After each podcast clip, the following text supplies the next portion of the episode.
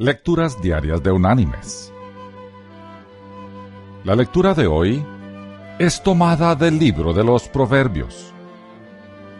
Allí en el Proverbio 24 vamos a leer el versículo 10, que dice,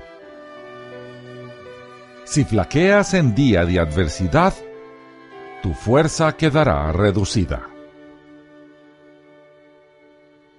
Y la reflexión de este día se llama El límite es el cielo.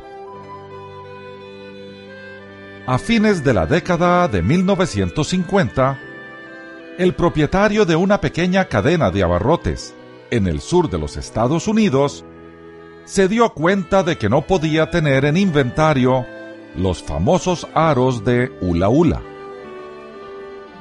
este juego se propagaba por todo el país con rapidez y ni siquiera el fabricante podía suplir la demanda. Lo lamentamos, le dijo el fabricante al dueño de los negocios. Este producto se ha convertido en una manía nacional y no podemos fabricarlo con la rapidez que se necesita. Me temo que deberá esperar bastante para recibir más aros de hula hula. El dueño podría haber dicho a sus gerentes que se disculparan con los clientes y explicarles luego que el juego tan popular simplemente no estaba disponible. En vez de hacer eso, este señor ordenó algunos tubos plásticos y comenzó a fabricar sus propios aros con un asombroso ritmo de producción de 3.000 por noche.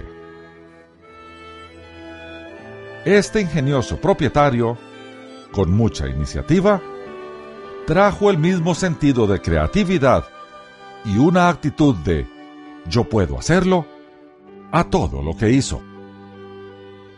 Estaba dispuesto a atravesar cualquier obstáculo para satisfacer a sus clientes su cadena de negocios creció y obtuvo gran renombre, y el hombre se volvió multimillonario.